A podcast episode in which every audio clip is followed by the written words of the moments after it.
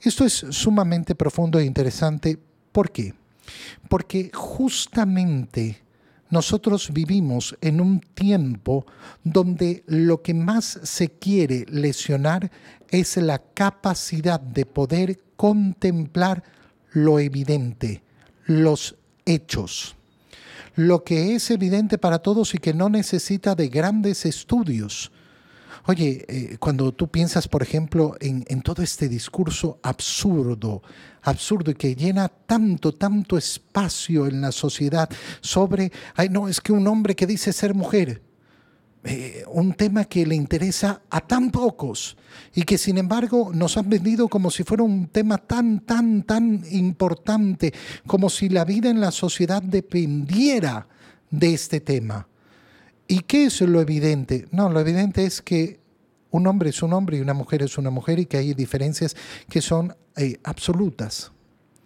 Quien no las quiere reconocer no quiere reconocer los hechos. Es como que eh, nos enfrentáramos a esta misma escena del Evangelio y los eh, somos sacerdotes, los escribas hubieran dicho, no, no, este hombre no, no, no está curado, todavía está enfermo y está paralítico. Pero si lo estás viendo, está parado, está de pie. Qué terrible es vivir en una sociedad que no quiere aceptar lo evidente, que no quiere aceptar lo evidente. Por ejemplo, nosotros nos enfrentamos a una situación tan difícil aquí en el Ecuador eh, con el tema de la violencia en este momento. ¿De quién es la culpa? ¿Dónde está la responsabilidad de lo que vivimos?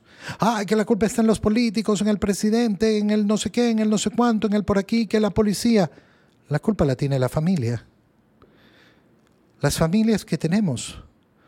Las familias que hemos decidido formar familias destrozadas, familias donde no hay una conformación delante de Dios, donde no se forma una familia cara a Dios.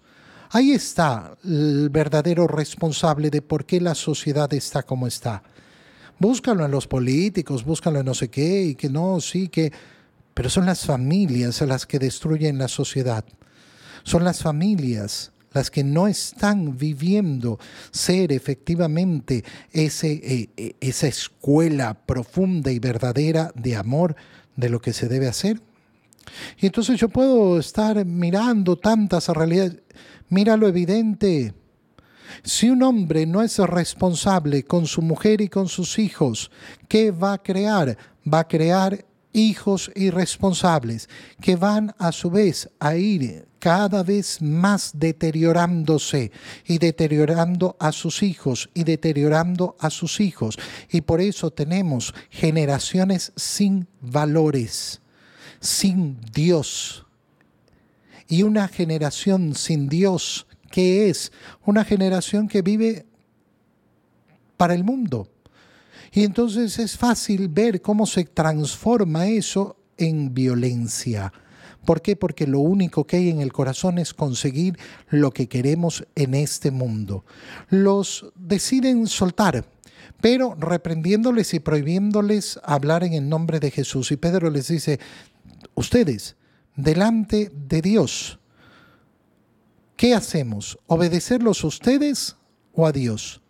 Nosotros no podemos dejar de contar lo que hemos visto y oído.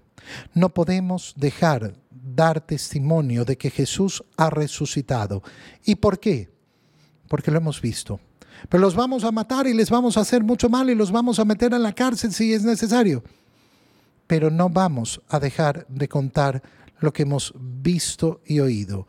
El testigo de Jesús el que da testimonio de Jesús es porque tiene compromiso con la verdad, con la verdad, no con el mundo.